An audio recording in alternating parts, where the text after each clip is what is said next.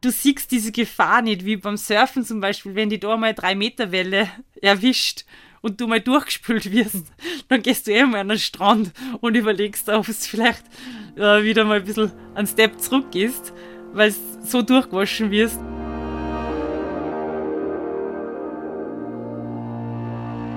Beim Skifahren ist es halt so, du siehst das nicht. Du hast einen 35 Grad Hang und es ist alles sehr einfach eitle Wanne und der Sonnenschein und alles glitzert und bam und dann passiert's.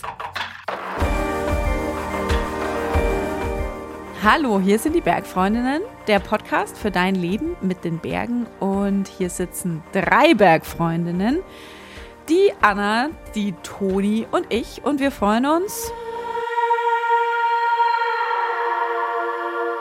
Also ich freue mich und ich glaube ihr auch, äh, dass jetzt endlich der Winter losgeht und wir alle Spaß im Schnee haben. Ja, ich kann das absolut bestätigen. Ich bin so heilfroh, dass die Sache jetzt endlich in Gang kommt. Die Sache, die Sache mit dem Schnee.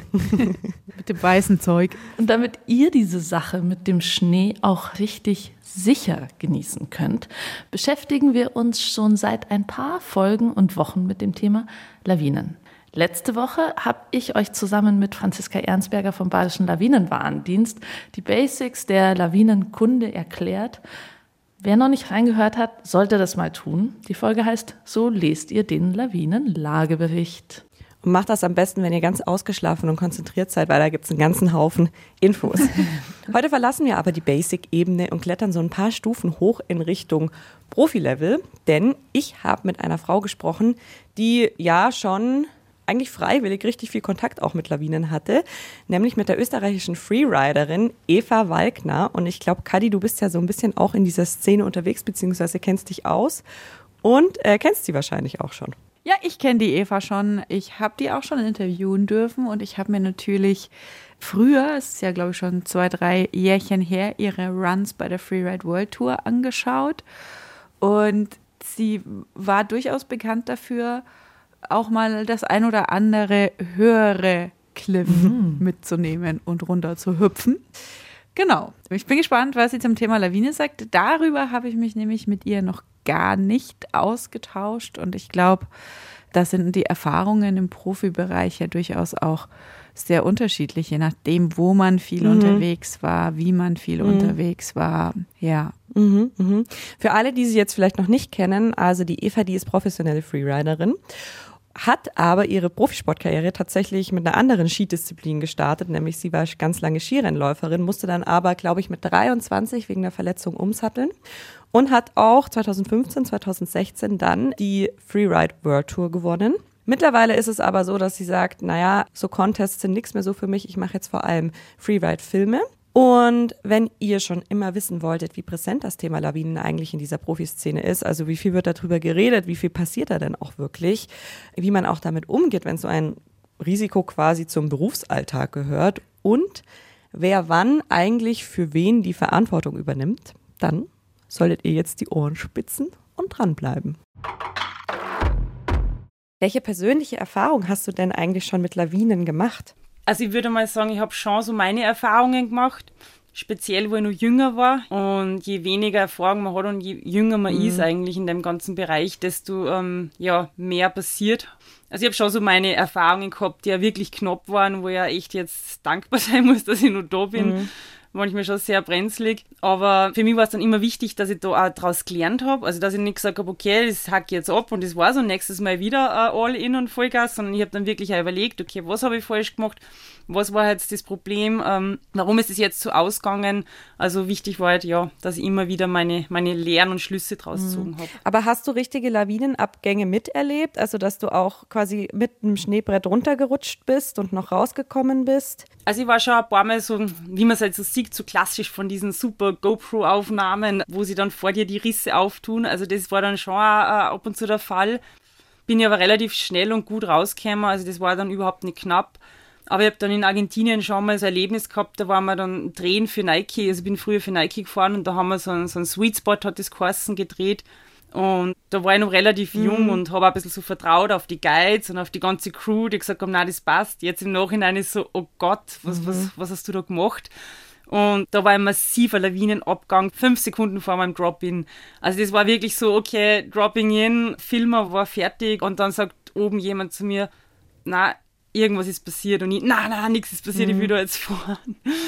Und dann, äh, ja, war das eine massive Lawine. Also mhm. Also wenn ich da fünf Sekunden früher starte, dann bin ich mhm. mit Sicherheit nicht mehr da. Mhm. Also so ein paar Sachen waren dann schon, oder auch Freunde von mir gesehen in Lawinen, wo ich dann das beobachtet habe, also schon.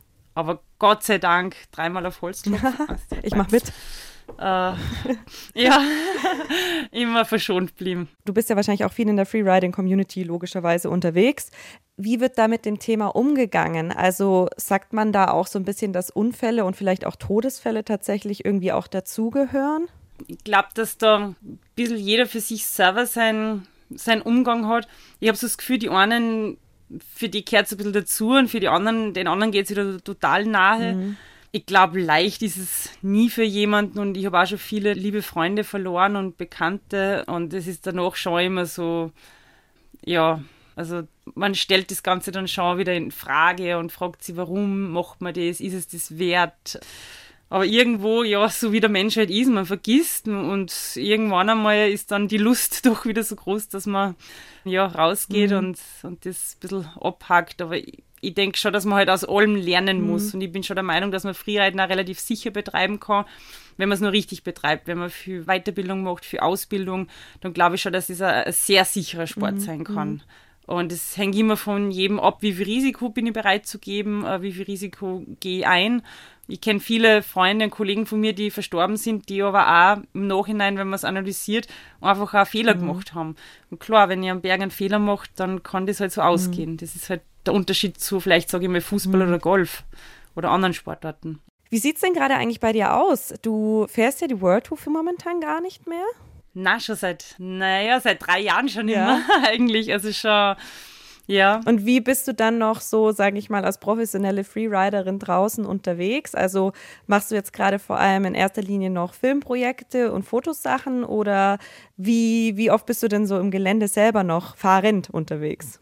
Also aktuell ein bisschen weniger, möchte ein bisschen zurücktreten, weil dieses ganze, sagen wir, Profi sein ist ja verbunden mit sehr viel Arbeit, sehr viel ähm, Einschränkungen, mhm. man ist sehr viel unterwegs, man ist ich weiß nicht, glaube ich, habe Winter gehabt, da bin ich zwei Wochen zu Hause gewesen und die ganzen Berge, sage ich mal, in meiner Heimat rundherum, die kennt man dann eigentlich gar nicht. Man kommt dann eigentlich drauf, dass es eigentlich so viele coole Sachen bei uns gibt und man eigentlich immer irgendwo in Alaska ist, in Japan oder sonst irgendwo auf der Welt.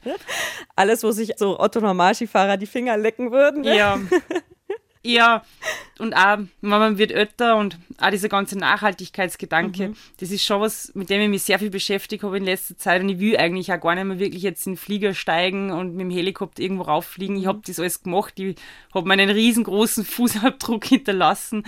Es ist auch immer mit irrsinnig viel Stress verbunden, weil jeder glaubt immer, boah, du tust filmen oder, oder fotografieren und unterm Strich ist es so, ich mache vielleicht zwei Abfahrten, wo andere zehn machen. Mhm sicher, das, das kommt dann alles in einen Film rein, aber es ist jetzt auch nicht immer der Spaß, den man glaubt. Mhm. Ja. Mhm.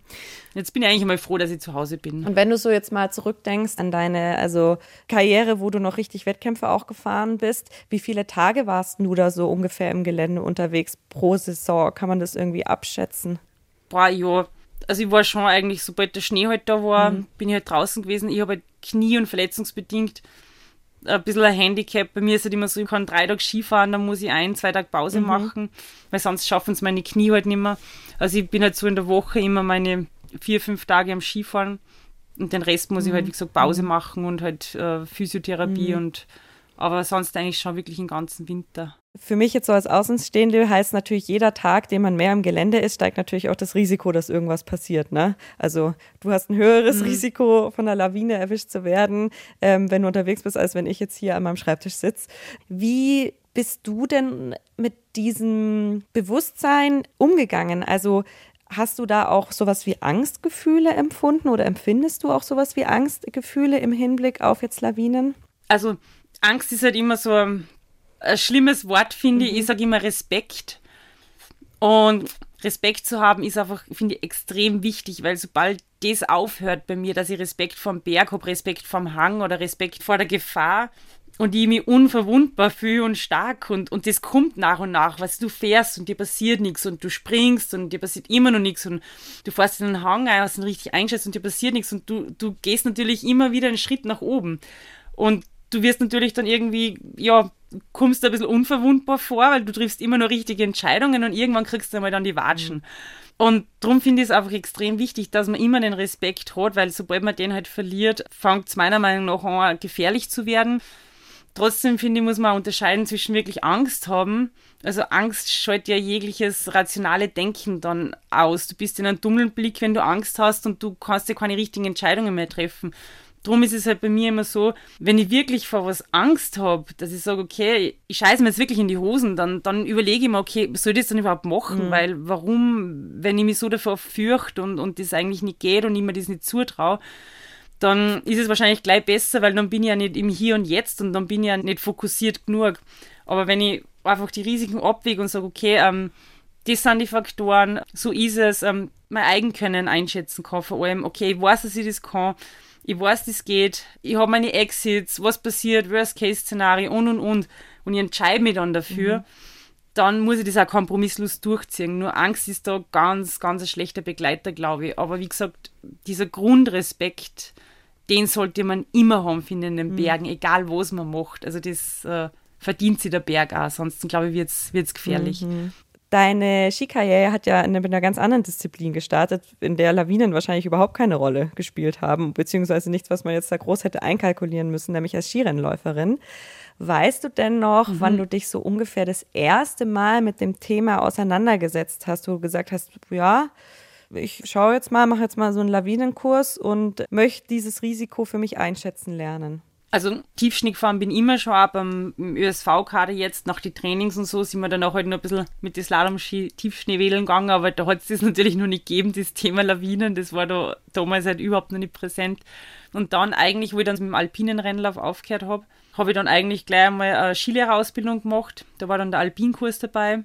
Und das hat mich eigentlich dann schon sehr fasziniert, auch mit, wie sowas funktioniert, mit Expositionen und Geländekunde und Kartenlesen. Und das war eigentlich dann total cool. Also das hat mich immer schon sehr fasziniert. Und dann, sage ich mal, wenn man wirklich den Sport ausübt und einem das Spaß macht, dann kommt man eigentlich eh nicht drum herum, dass man sich mit Lawinenlageberichte auseinandersetzt, dass man Ausbildungen macht, Weiterbildungen macht, viel liest ich glaube, wenn man den Sport mit Leidenschaft betreibt und sich ein bisschen Interesse hat dafür, dann, dann geht das ja automatisch. Und wie kann ich mir das dann vorstellen, wie sich das bei dir entwickelt hat, auch jetzt gerade, wenn du dann in die Profischiene gekommen bist?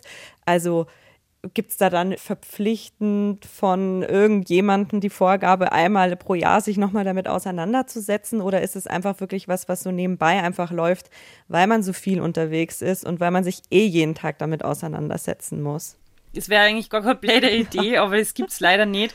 Auf der World Tour gibt es zwar schon immer so deinen Safety-Tag, Workshop, der halt sehr oberflächlich ist, wo man halt dann einfach wieder mal sucht. Oder wenn man Heliskiing geht, muss man dann auch so einen kleinen ähm, Test abschließen, mhm. dass man halt sagt, okay, man kann das LVS-Gerät einschalten, ausschalten, man kann damit suchen, man findet jemanden. Mhm.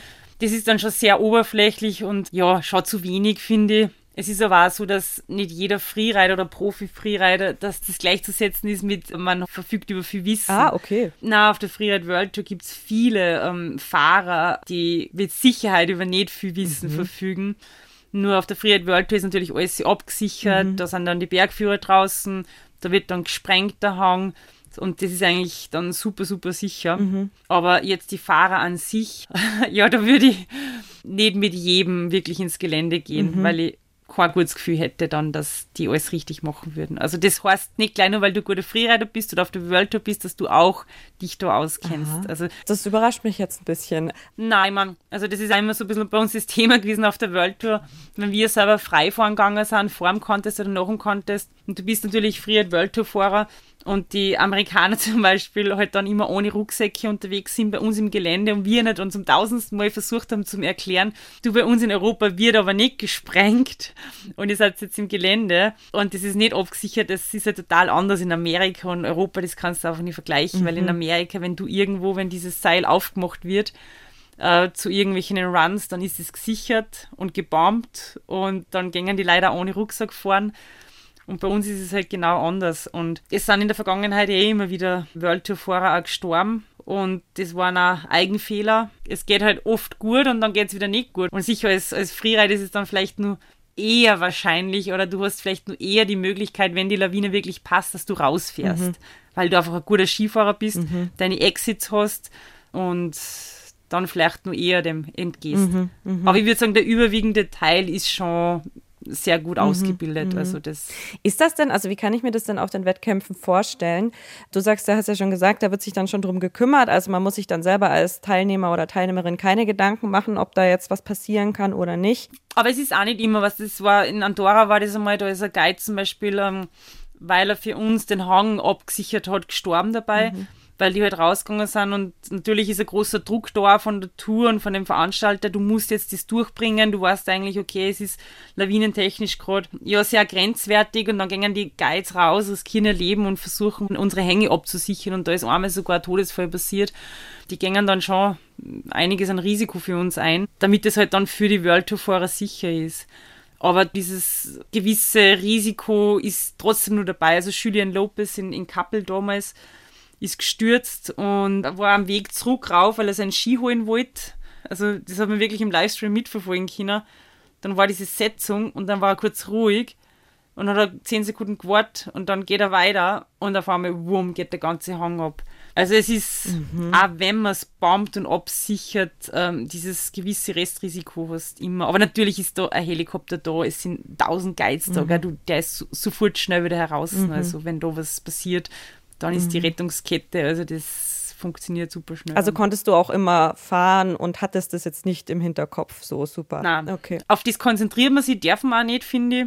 Aber die Gefahr ist trotzdem mhm. da. Und so wie es jetzt gerade klingt, klar, wir haben jetzt voll den Fokus drauf gelegt, weil das halt unser Thema ist, aber irgendwie ist es auch präsent, habe ich so den Eindruck.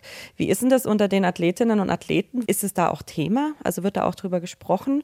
Also immer Thema ist natürlich, wenn es äh, aktuell gefährlich ist, weil eben extrem viel Schnee war mhm. oder, oder viel Wind, dann ist ja da immer das Thema, also die ganzen Triebschneepakete, die man ja nicht immer nur, sage ich mal, entsichern kann. Du kannst nicht über jedes Triebschneepaket einen Guide drüber schicken, der das jetzt auslöst. Und da muss man dann schon natürlich auch mit Hirn fahren und den Hang sich anschauen und sagen, okay, ähm, es war jetzt Wind drinnen, viel Schnee, wo sind jetzt diese Pockets, wo könnte was abgehen, wo wäre vielleicht meine Linie weggespült, wo muss ich mein Exit Exit suchen. Also zum Beispiel in Alaska habe ich mal eine Linie gehabt, da habe ich ganz genau gewusst, wenn ich da hinkomme, wer die Slav haben. Ich weiß nicht, hast du das schon mal wo gesehen beim Video, wenn die Fahrer wo reinfahren und dann vom Schwung löst du Schnee aus mhm. quasi. So Aber ist es dann so richtig, so ein, so ein richtiges Brett, das runtergeht auch? Oder wie kann man sich das vorstellen? Nein, das ist, also du machst jetzt zum Beispiel im Pulver einen Schwung mhm. und der ganze Spray, der weg mhm. ist, gell, von deinem Powder-Turn, der löst sie dann quasi so ein bisschen, weil es so steil ist, mhm. löst sie der quasi ab und wird zum Slav und der wird quasi immer mehr und mehr und, und der geht natürlich immer in Fallrichtung unten. Und dann gibt es so diese Slav-Channels und die sind so schnell und schwer, also so Oberflächenschneelawinen. Und wenn die die mitreißen, da hast du keine Chance, weil die kommen und ziehen dir die Ski weg und du wirst vielleicht nicht verschüttet, aber du stürzt halt ab. Mhm. Und das war in Alaska zum Beispiel dieses riesengroßes Thema. Man muss in Alaska die Linien immer nach dem Slav aussuchen. Also du fährst halt meistens immer von rechts nach links, weil du löst, du machst einen Schwung, dann löst einen Slav aus und dann musst du natürlich immer schauen, dass du nicht in deinen Slav zurück reinfährst, sondern quasi von einer Seite ein bisschen auf die Seite fährst. Und das musst du halt voll bedenken. Und das war bei mir dann mal sogar, da bin ich reingefahren, habe gewusst, okay, bis dahin und dann muss ich richtig schnell sein. Und wenn ich zögere, dann weiß ich, dass mich mein Slav überholt und dann muss ich stehen bleiben und wahrscheinlich 10 Sekunden warten oder 15. Oder er reißt mich halt mit und es ist so viel mehr hinter so einer Linie, wie man jetzt glaubt, wenn man es einfach nur sieht dann im Video. Weil das schaut jetzt super easy aus. Ja, also ich bin, ich bin auch jetzt gerade total fasziniert, dass da ja sogar Lawinenabgänge mit einberechnet werden. Wir sagen jetzt Slav, es ist, ich weiß jetzt nicht, Lawinen, ja, also in Alaska konnte ich schon zu einer Lawine eigentlich dann enden, ja. Du musst mal googeln. Ja, ich schaue es mir mal an. Alaska, Slav oder so irgendwie und dann findest du sicher einiges. Schaue ich mir sehr gerne mal an, ja. Äh, vor allem jetzt mit dem Hintergrundwissen, das ich dazu habe, schaue ich ganz genau mir die Linien an. Noch ein anderer Teil vom Freeriden, jetzt, wenn wir jetzt mal weg von den Wettkämpfen gehen, ist ja auch das Thema Filme. Und du machst ja mhm. mittlerweile auch selber Filme. Was heißt mittlerweile? Das machst du ja jetzt auch schon ein paar Jahre, ne? Mhm, schon einige, glaube ich. Seit 2007, glaube ich, war das erste Projekt. und da frage ich mich ja auch, wie ist es denn, wenn man jetzt so ein Filmprojekt angeht und mit irgendwelchen Athletinnen oder Athleten unterwegs ist? Also wer trägt da die Verantwortung und sagt, ich nehme das jetzt in die Hand, dass wir, wenn wir heute rausgehen, im besten Fall einfach nichts passiert? Also die Verantwortung für mich übernehme immer ich und von den Kollegen genauso. Also zum Beispiel das letzte Filmprojekt war jetzt mit der Jackie Paso. Da übernimmt sie ihre Verantwortung natürlich und ich für mich. Mhm. Und ähm, da haben wir dann teilweise, wenn es wirklich schwer ist, wie wir sind zum Beispiel am Eiger gegangen und haben den Eiger West, mhm. also das Eiger West, Westface haben wir befahren. Und da haben wir dann gesagt, wir haben halt dann einen Kameramann mitgehabt, der zwar selber auch sehr gut ist, aber da geht es halt dann auch um eine rechtliche Geschichte. Und jetzt haben wir gesagt, okay, wir nehmen uns dann einen Steff mit, dass er einfach eher, wenn der Kameramann jetzt irgendwo steht und filmt und vielleicht einfach eine Hilfe braucht, dass man halt jemanden mit hat, der einfach da ein bisschen mhm. drauf schaut. Aber ich sage mal, wir als Fahrer, da übernehme immer ich für mich die Verantwortung. Also ich würde auch ungern abgeben wollen, weil im Endeffekt finde ich, sollte man dann schon so gut ausgebildet sein, dass man die Lage selbst einschätzen kann und nicht da jetzt irgendwie die Verantwortung mhm. abgibt. Ist es nicht manchmal sogar vielleicht ein bisschen schwerer, da auch eine Risikoeinschätzung zu finden, wenn man nur für sich selber die Verantwortung übernimmt, dass man sagt, mhm. ja, man hat jetzt halt diesen einen Shot und da muss einfach alles passen und weil man hat jetzt so lange mhm. gewartet auf die Bedingungen und da steht eben die ganze Kameramannschaft und so weiter und so fort. Könnte es da nicht auch mal passieren, dass man eher tendiert, leichtfertiger ein Risiko einzugehen, gerade wenn da eben dieser komplette Druck noch dahinter ist? Also das meiste Risiko gehe ich sicherlich beim Filmen ein, ja. Mhm. Erstens einmal ist es wahnsinnig schwer, wenn du das Budget nicht hast und kein Heli und irgendwie Freiheit hast, du kannst jetzt auf den Gipfel fliegen oder auf den Gipfel und du bist in irgendeinem Skigebiet. Mhm. Es ist heutzutage so schwer, weil jeder Freerider schon irgendwo auf den Berg raufkreit, egal ob wie gefährlich oder nicht gefährlich es ist. Und jetzt musst du mal irgendwas finden, was nur unverspurt ist und du brauchst natürlich unverspurte Sachen. Und ich springe jetzt beim Filmen sicher andere Sachen oder vor andere Linien, wie wenn ich jetzt privat fahren gehe. Also das Risiko ist beim Filmen schon definitiv höher, aber ich bereite mich beim Filmen auch um einiges besser vor. Mhm. Also wir waren jetzt im Montafon drinnen und da connectet man sich mal mit dem Tourismusverband und die sind alle super nett und hilfsbereit und die verbinden die dann mit der Lawinenkommission und dann telefonierst du mal mit einem Guide, mit dem Chefguide und fragst mal, du, äh, wie schaut's aus, wie war das Wetter die letzten Tage, wie ist der Schneedeckenaufbau und und und. Wenn du halt gerade jetzt ankommst, gell, irgendwo von Salzburg oder von irgendwo von Japan zurückfliegst, kannst du natürlich nicht immer wissen, wie es da genau ist. Aber trotzdem, wenn mir jetzt äh, jemand sagt, du, das ist safe und ich gehe da rauf und ich habe ein ungutes Gefühl, ich mein, der kann es auch nicht wissen, dass es safe mhm. ist. Also unterm Strich entscheidet immer nur ich, und ich mache immer nur die letzte Entscheidung, die Finale. Ist es schon mal vorgekommen, dass du dann wirklich da oben standest mit der ganzen Kameramannschaft und gesagt hast, nee Leute, also ich glaube, heute machen wir das lieber nicht? Mm, na, also Abbruchen haben wir eigentlich noch nie wegen Lawinengeschichten. Wegen Nebel vielleicht, weil das Wetter dann nicht passt hat, haben wir gesagt, na, jetzt fahren wir irgendwo ganz seitlich runter und halten uns den Hang für morgen frei.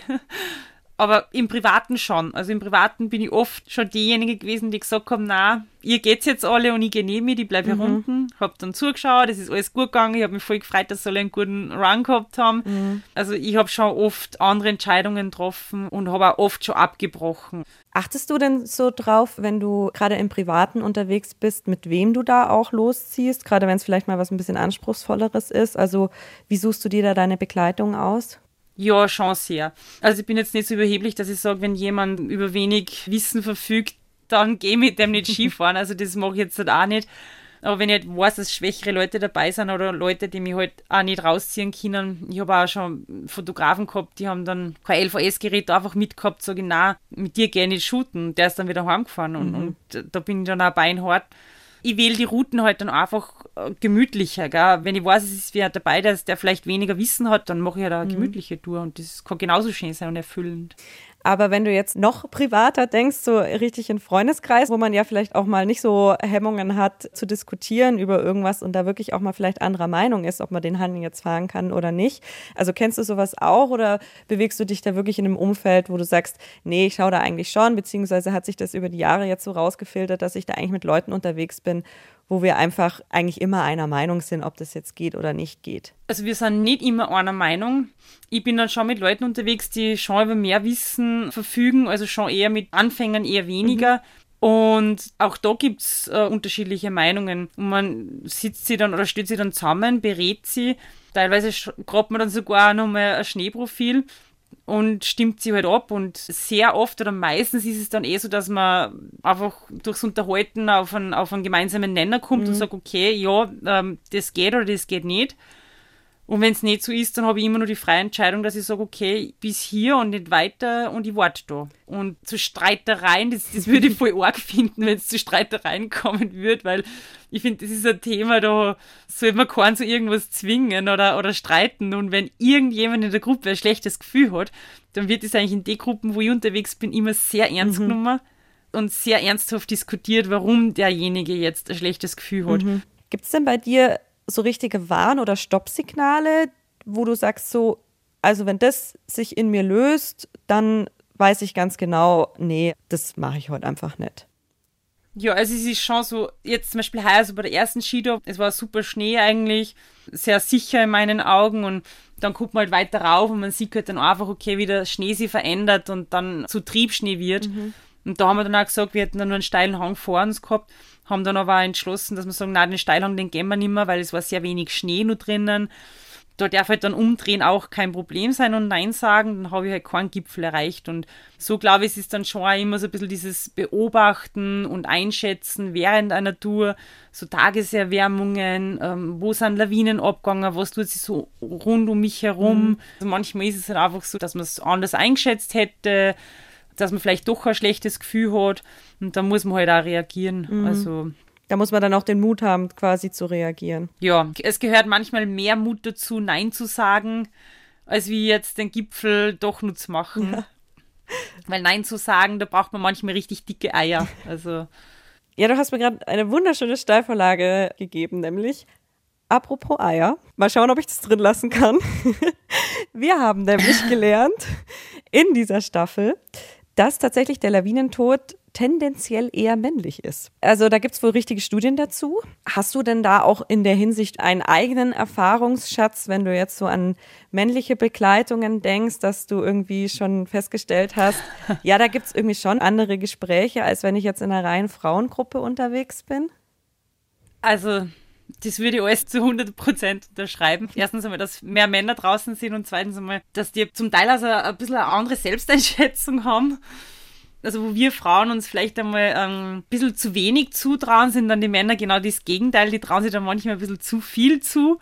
Ich weiß nicht, das ist, es ist ja da, glaube ich, bisschen genetisch bedingt, dass Männer auch vom Angstverhalten einfach, glaube ich, ganz anders sind. Und, aber ich sage mal, wir Frauen könnten um so viel mehr, wenn wir uns ein bisschen mehr zutrauen. Und da merke ich dann schon auch beim Cliffspringen zum Beispiel oder wenn wir mit Frauen unterwegs sind, sie zweifeln dann sehr gern und, und haben vielleicht Bedenken, kann ich das, kann ich das nicht und sind dann schon sehr passiv und zurückhaltend und man muss Frauen dann einfach bestärken und sagen, ja, du kannst das, weil du bist gut und, und du schaffst das und die Frauen fahren teilweise besser Ski als Männer und trauen sich aber weniger zu, was ich dann persönlich total schade finde. Aber merkst du da wirklich irgendwie auch einen Unterschied? Jetzt zum Beispiel, wenn ihr wirklich über das Thema spricht, fahren wir jetzt den Hang oder fahren wir den nicht? Ich vertraue einer Person, mir ist es egal, ob das Mann oder Frau ist. Ich habe weniger Frauen, denen ich vertraue, muss ich sagen. Ist einfach so. Und bei Männern habe ich dann, also ich, ich glaube, sie suggerieren dir auch mehr Stärke. Mhm. Also jetzt, wo du das so sagst und wo ich so nachdenke drüber, wenn ich mit Männern unterwegs bin, die vermitteln so ein Selbstvertrauen und so ein Selbstbewusstsein. Mhm. Und das haben wir bei Frauen, finde ich, nicht oft. Bei Frauen merke ich aber, dass ich diejenige bin, die vielleicht Ansagen machen muss und ich diejenige eher bin, die jetzt äh, bestimmen muss. Mhm. Aber bei Männern ist es immer so, durch dieses sichere und selbstbewusste, hat man immer so das Gefühl, okay, der, der checkt die eh und der kennt sie aus. Mhm. Und ich habe auch immer ein besseres Gefühl, wenn ich mit Männern unterwegs bin, weil ich immer so das Gefühl habe, die wissen eher, was sie machen oder sie kennen sie aus oder mhm. können Sachen anders beurteilen und einschätzen als Frauen. Das ist total witzig. Ich, ich, ich finde es nicht gut. Ich finde es echt nicht gut, dass es so ist, aber es ist dann schon so. Mhm. Aber es gibt auch diese Frauen. Mhm wo ich weiß, mit denen kann man sich echt gut unterhalten, auf Augenhöhe, denen ich ja vertraue und aber das ist sicher mehr bei den Männern. Ich würde das jetzt eher als Außenstehende fast wie eine andere Herangehensweise dann an den richtigen Diskurs eigentlich sehen. So. Es ist, es ist eine total spannende Frage. Vielleicht mhm. sollst du mal einen Podcast drüber machen über nur diese über, Frage. Genau, dieses, dieses Thema. Ja. Aber ich meine, es gibt sicher auch viel weniger Frauen, die Guides sind, die mhm. ausgebildet sind im Freeride-Bereich. Das muss man schon sagen, wenn man auf der World Tour schaut oder bei Filmprojekten. Man kann gerade einmal ein Starterfeld von 15 Frauen füllen, aber bei den Männern gibt es 60 mhm. oder 70. Und da, glaube ich, ist es schon ein bisschen dahingehend, dass einfach es weniger Frauen gibt, generell einfach. Und die sind halt gerade in meinem Umfeld weniger, aber ich kenne sehr viele Frauen. Die Geli Kaufmann war eh schon bei im Podcast zum Beispiel. Ja, das ist jemand da, ja da vertraue ich zu 100 Prozent. Das wurscht, ob es Mann oder Frau ja. ist. Also es hängt dann auch davon ab, wie gut ausgebildet bist du und ja. Ja. Ja, super spannende Frage. Ne? Da ist es auch immer ganz spannend, glaube ich, mal sich selber auch so ein bisschen zu hinterfragen, wie man da agiert in solchen Situationen. Absolut, hast voll recht, ja. Jetzt kommt noch eine würde ich sagen, auch nicht so einfache Frage so zum Abschluss. Wie stellen wir denn die Sportarten, die wir lieben und die auch gefährlich sind, denn eigentlich selber dar? Ne? Und das ist ja jetzt gerade beim Freeriden dieser Sport lebt ja von den geilen Bildern, von diesen Gänsehautfilmen, die sich Menschen wie ich zum Beispiel, die das überhaupt nicht können, von denen das so fern ist in diesem Leben, jemals noch solche Hänge zu fahren, an und denken sich, boah, ey, ich will das auch können und wie geil wär's. Ich stelle mir da schon so ein bisschen die Frage, gerade eben im Hinblick auf das Thema Lawinen, wie sehr müssen wir denn da auch ein bisschen Verantwortung übernehmen? Wie sehr müssen wir thematisieren oder ihr, ich nicht, weil ich es nicht mache, aber ihr im professionellen Umfeld, wie wichtig es ist, eben ist, einen Rucksack dabei zu haben und sich eben da mal fortzubilden. Ähm, wie sehr siehst du da selber deine Rolle? Mm, also ich meine, dass das Social Media und die ganzen sozialen Medien, dass das einfach eine, eine riesengroße Scheinwelt ist. Ich glaube, das braucht man jetzt auch gar nicht mehr diskutieren oder, oder das ist, glaube ich, jetzt auch nichts Neues. Also, und warum soll ich jetzt nicht irgendwas reinstellen dürfen, weil es vielleicht irgendwelche Nachahmer gibt? Also ich finde halt einfach, dieses Thema Eigenverantwortung wird in dieser Vollkasko-Mentalität, in der wir leben, einfach komplett abgenommen teilweise schon, das sieht man rundherum am Berg bei uns. Äh, ich bin auch Bergretterin. Beim Wandern, ähm, wenn Menschen einfach mit Schuhwerk irgendwo unterwegs sind, die da am Berg nichts verloren haben. Mhm. Und es ist halt immer so dieses, okay, ähm, wenn alles schief geht, der Heli kommt eh und holt mich. Oder irgendwer holt mich schon raus. Und ich finde einfach, dass man generell einfach wieder für mehr Eigenverantwortung werben soll und, und einfach auch die Leute mal überlegen sollen, okay, wenn da jetzt ein Bild drinnen ist von einem, weiß nicht, 20 Meter Cliff oder irgendwo in Alaska, irgendeine Wahnsinnslinie, ähm, dann ist es ja irgendwie logisch, dass das, wenn das ein Profi ist, dass ich mich mit dem vielleicht nicht unbedingt messen sollte oder ich vielleicht jetzt nicht nach Alaska fliege und die gleiche Linie fahren kann, weil der macht das wahrscheinlich jetzt seit 20 Jahren, da ist viel Training, da ist wahnsinnig viel Vorbereitung dahinter. Ich finde wichtig, dass man das vielleicht mehr sorgt und mehr sagt, wie viel Vorbereitung in einer so einer Linie dahinter steckt. Die Leute fliegen nicht rauf und fahren dann runter und das siehst du dann im Kino und wow und geil, sondern teilweise sitzt du zwei Wochen, drei Wochen in Alaska und hast zwei Linien oder drei Linien, die du gefahren bist. Die es dann reinschaffen. Genau das sind dann die Linien. Und beim Freeriden ist es halt einfach so, so leicht, weil du hast einfach nur diesen, diesen unverspurten Schnee und der glitzert und der suggeriert dir und, und schreit. Ah, du kannst einer fahren und es ist so schön und, und, und er, er, er verlockt. Und du siehst diese Gefahr nicht, wie beim Surfen zum Beispiel, wenn die da mal drei Meter Welle erwischt und du mal durchgespült wirst, dann gehst du eh mal an den Strand und überlegst, ob es vielleicht äh, wieder mal ein bisschen ein Step zurück ist weil es so durchgewaschen wirst. Und beim Skifahren ist es halt so, du siehst das nicht. Du hast deinen 35 Grad Hang und es ist alles sehr einfach eitle Wanne und der Sonnenschein und alles glitzert und, und bam und dann passiert's. Mhm. Und ich glaube, halt, dass bei uns die Gefahr einfach nicht so sichtbar ist wie in vielen anderen Sportarten mhm. und dass einfach jeder, der Skifahren kann, kann es betreiben. Jeder kann ins Gelände rein, theoretisch. Und da ist einfach jeder gefordert und die Eigenverantwortung mhm. gefordert. Mhm. Und da, glaube ich, müssen wir ganz stark zurück wieder. Mhm. Klar, ich glaube, es geht ja auch gar nicht darum, dass man sagt, sollen solche Bilder nicht mehr gepostet werden. Ne? Da wäre ich ja selber traurig. Aber vielleicht eben schon auch tendenziell mehr zu zeigen, eben was für eine Vorbereitung dahinter steckt. Aber wer liked ein Foto von, okay, Vorbereitung? Die Sachen, die viral gehen, ja. das sind die, wenn du, ich meine, das ist scheiße, aber es ist, wenn du einen Lawinenaufgang hast und du fährst raus, dann kriegst du eine Million Likes und Aufrufe, weil es so geil ist und jeder will es anschauen. Das ist eh nicht okay, finde ich. Mhm. Aber keiner will hören, oh ja, ich bin da jetzt zwei Tage da gesessen, habe mich vorbereitet. Das willst du jetzt im Podcast hören, aber, aber auf, auf Instagram, was, wen interessiert das? Mhm. Und ich glaube, man muss schon ein bisschen differenzieren und anfangen, wieder ein bisschen mit Köpfchen und, und überlegen, okay, was steckt dahinter? Wer sind die Leute, die das machen? Sind das Profis? Was für Ausbildungen haben die? Und da glaube ich, ist es nicht meine Aufgabe, dass ich immer drunter schreibe, aber für Nebenwirkungen fragen Sie einen Arzt oder Apotheker. Was? Also ich halte davon eigentlich gar nichts. Ich bin einfach Eigenverantwortung, wieder mehr Eigenverantwortung übernehmen, egal ob es beim Wandern ist, beim Freeriden am Berg, sonst irgendwo beim Autofahren. Einfach wieder, wir müssen wieder zurück, mehr für uns verantwortlich sein, ja. Ei, ei, ei, ei, ei. da hat sie ja mal noch ganz zum Schluss den grundsätzlichen großen Social-Media-Konflikt und das Dilemma auf den Tisch gebracht. Naja, auf den Tisch gebracht habe es eigentlich ich. Das stimmt, ja. Das stimmt, aber so in, in, in den Details nochmal so ausgeformt. Und ich finde, was ich voll spannend finde, ist, quasi das Thema der Eigenverantwortung an beiden Punkten. Ne? Also ich kann das verstehen, dass sie da so sagt, so, ey, sorry, den Schuh, den will ich mir nicht mhm. anziehen. Mhm. Die Leute sollen selber Eigenverantwortung übernehmen, während sie zum Beispiel auch gleichzeitig sagt, in ihrem Beruf, also wenn sie auf Filmdrehs ist oder auch in Contests, dann trägt sie auch ihre Eigenverantwortung immer selber. Also sie schiebt da auch nichts auf wen anderen ab.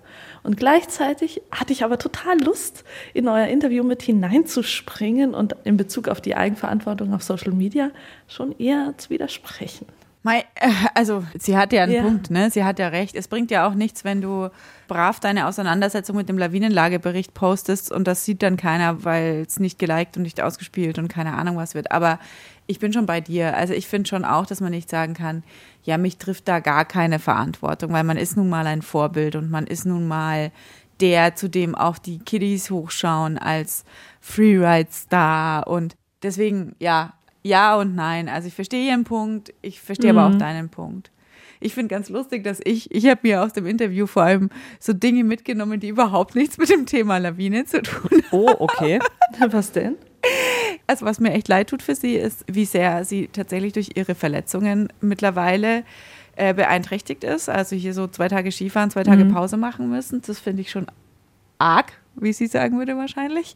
Mhm. Und was ich trotzdem total schön fand, war so ein bisschen das Ende, weil das Ende wieder so, oh ja, cool, Mist, jetzt ist erst, Dienstag ist heute übrigens, liebe Hörenden, wir nehmen am Dienstag auf und ich muss noch warten bis zum Samstag, bis ich selber wieder in den Schnee kann, weil sie diese Faszination und Lust am Skifahren und draußen sein und an diesem coolen Sport, trotz Verletzungen, trotz gefährlich, trotz ja auch dieser Profiszene so ein bisschen den Rücken schon zugekehrt zu haben, finde ich voll transportiert und voll Bock macht auf, mhm. auf die Sache. Ja. Ja. Da kann ich mich nur anschließen. Ich fand gerade auch den Punkt schön, dass sie jetzt sagt, nee, ich will jetzt mal um mich herum gucken, was es da eigentlich noch für Berge gibt, die man runterfahren kann. Ja. Ähm, ich glaube, das ist schon was, wo man auch sich mal selber an die Nase packen muss, wo sie auch gesagt hat, sie war überall, wovon wir alle, glaube ich, träumen, mal zum Fahren zu gehen. Und wenn dann so jemand sagt, nee, zu Hause ist es eigentlich noch viel schöner, dann denkt man sich so, ah ja, dann kann ich mir ja die Kohle und den Aufwand sparen, bleibe ich auch zu Hause, so ein bisschen. Aber das war auch so eine Frage, die ich mir wieder gestellt habe. Wie ist es wohl in Alaska? Und würde ich wohl mit diesem Slav klarkommen, weil ich bin ja voll der Schisser, was sowas betrifft, schon bei uns. Es passiert ja auch, dass ein bisschen Schnee mit runterkommt und dann bin ich gleich so, uah. wie käme ich damit klar? Das ist noch eine lawinenspezifische Frage, die ich mir während des Interviews gestellt mhm. habe.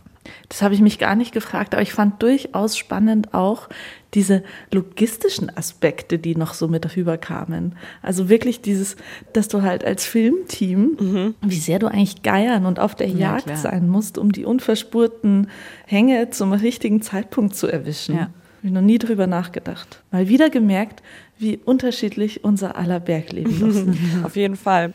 Wollt ihr noch Gedanken oder Geschichten oder Feedback zu unserem Monatsthema Januar Lawinen loswerden? Dann schickt uns das gerne alles rüber, entweder via Sprachnachricht oder Nachricht an die 0151 12 19 4 mal die 5. Wir nehmen aber auch ganz gerne E-Mails. Die schickt ihr dann aber an die Bergfreundinnen at bayern2.de bitte.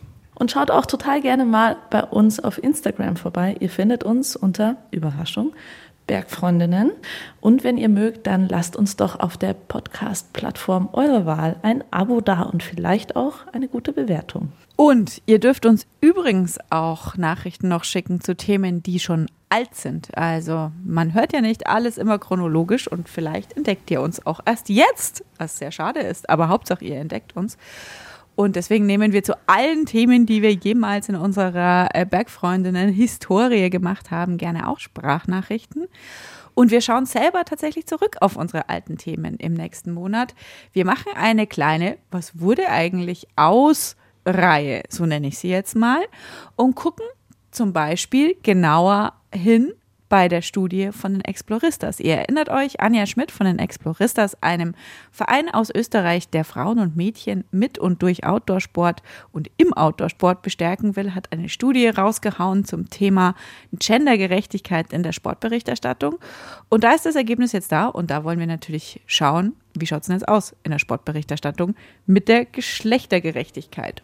Oder wir sprechen mit Anna Zirner. Anna, da kannst du zwei Worte dazu verlieren. Genau. Ihr erinnert euch bestimmt. Anna Zirner habe ich begleitet in ihren Vorbereitungen auf ihre Durchquerung des Hohen Kaukasus. Und ich kann euch jetzt schon sagen, es kam nicht ganz so wie erhofft. Und genau das wird sie uns nächste Woche erzählen. Bis dahin, bleibt dann, bleibt dran. bleibt dann. Bleibt dann doch dran. Bleibt dann. Das wäre Macht's schön. gut. Bis dann. Tschüss.